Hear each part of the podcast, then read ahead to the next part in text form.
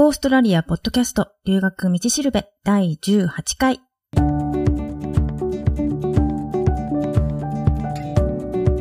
オーストラリアポッドキャストの留学道しるべは、オーストラリアも留学も初めてという人のためのポッドキャストで、留学のこと、英語のこと、現地での生活のこと、それから習慣の違いとか、オーストラリア留学に関するいろんなことについてパース在住の留学コンサルタントふみがお伝えしていますきます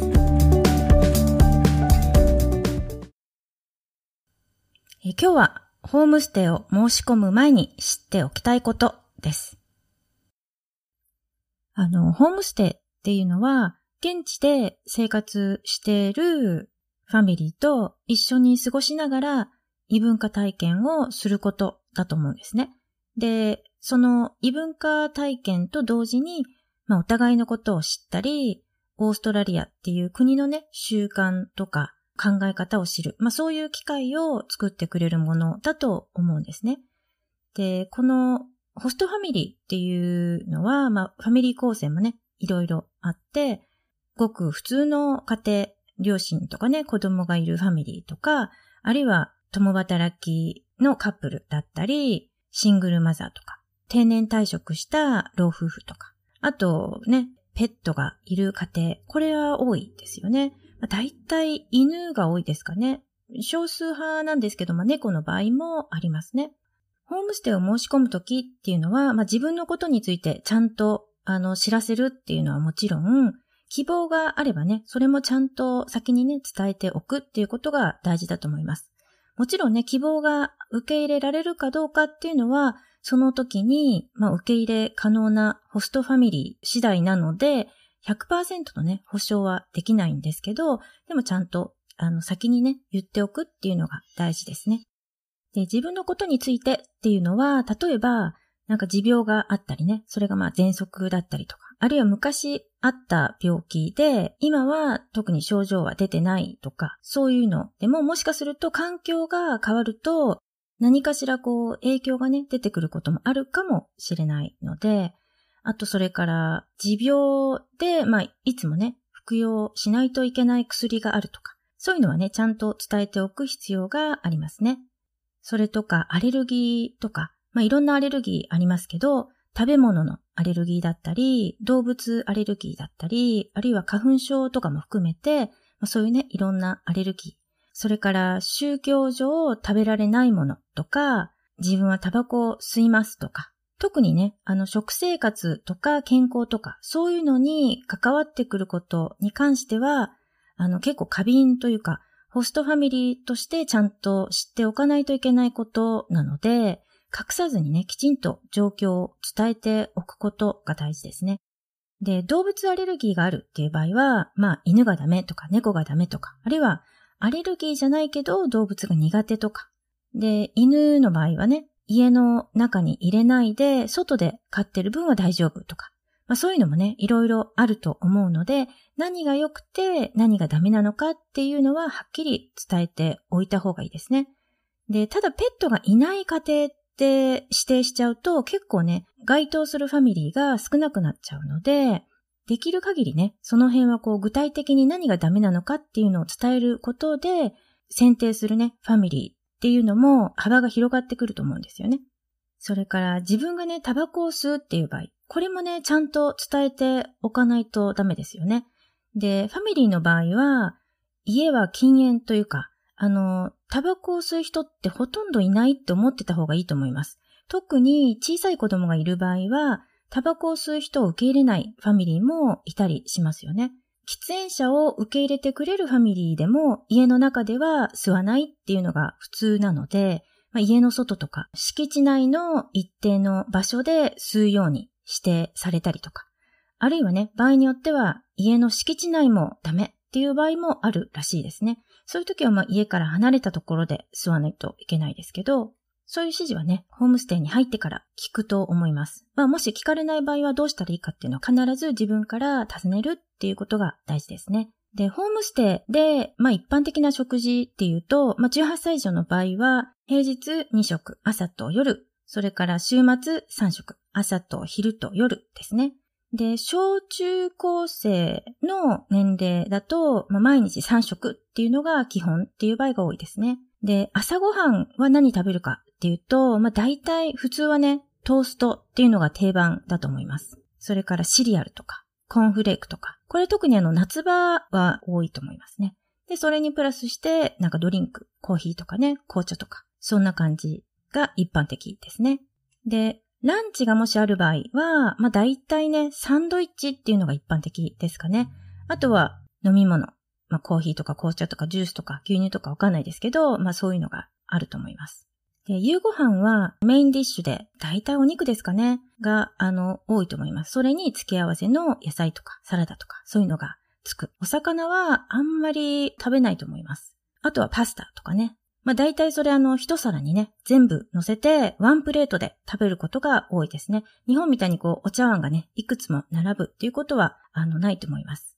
それから食べる量がね、かなり多いっていう場合が結構あるので、そういう時はね、無理して食べないことですね。まあもしね、自分でよそえればそれが一番いいんですけど、まあ、勝手にはね、あの、あれなので、まあ、自分でね、よそってもいいか聞いてみる。あるいはね、ファミリーが用意してる時に、まあ、横で見ながら、もう十分の量だったら、that's enough for me, thank you って言えばいいし、多分食べきれなかったら残してもいいからって言われると思うんですけど、やっぱりね、こう、残すのってもったいないっていう気持ちがね、あると思うので、その時は残ったものはね、ランチに持って行ってもいいかとか、あるいは冷蔵庫にね、取っておいて、後で食べてもいいかとか、そういうのをね、聞いてみるといいと思います。で自分が食べたい量とか、食べれる量とかに関して、自分がどうして欲しいのかっていうのを直接言うのってちょっと言いづらいって思うかもしれないんですけど、言ってももう全然問題ないです。っていうか、こういうのって言わないと相手にはわからないので、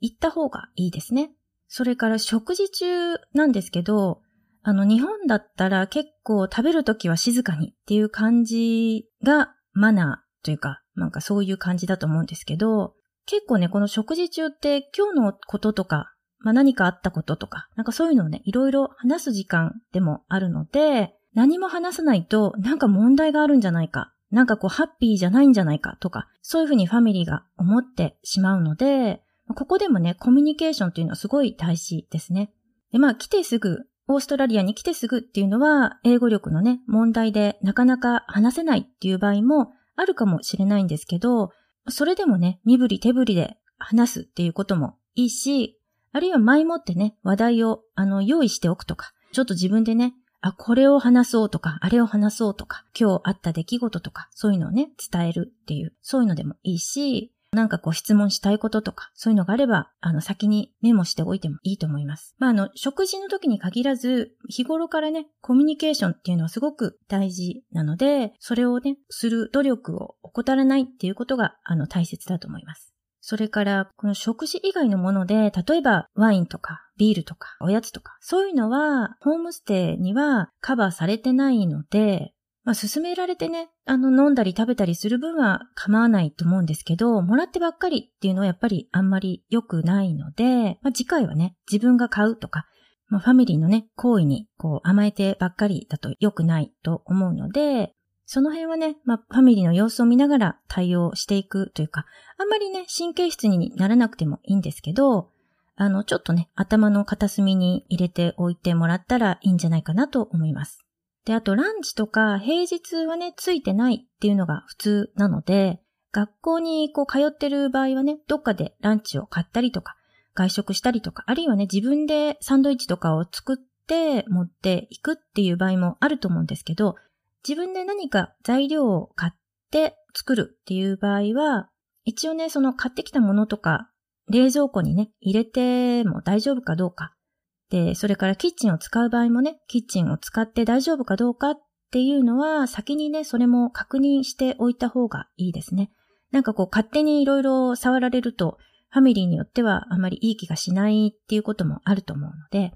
何でもこう、何かをする前に念のためにね、一応ファミリーに先に確認するっていう風に常にしておいた方がいいと思います。それから、冷蔵庫の中のものっていうのは、これも当たり前だと思うんですけど、勝手にね、食べたり飲んだり使ったりしないってことですね。たまになんかいるみたいですよね。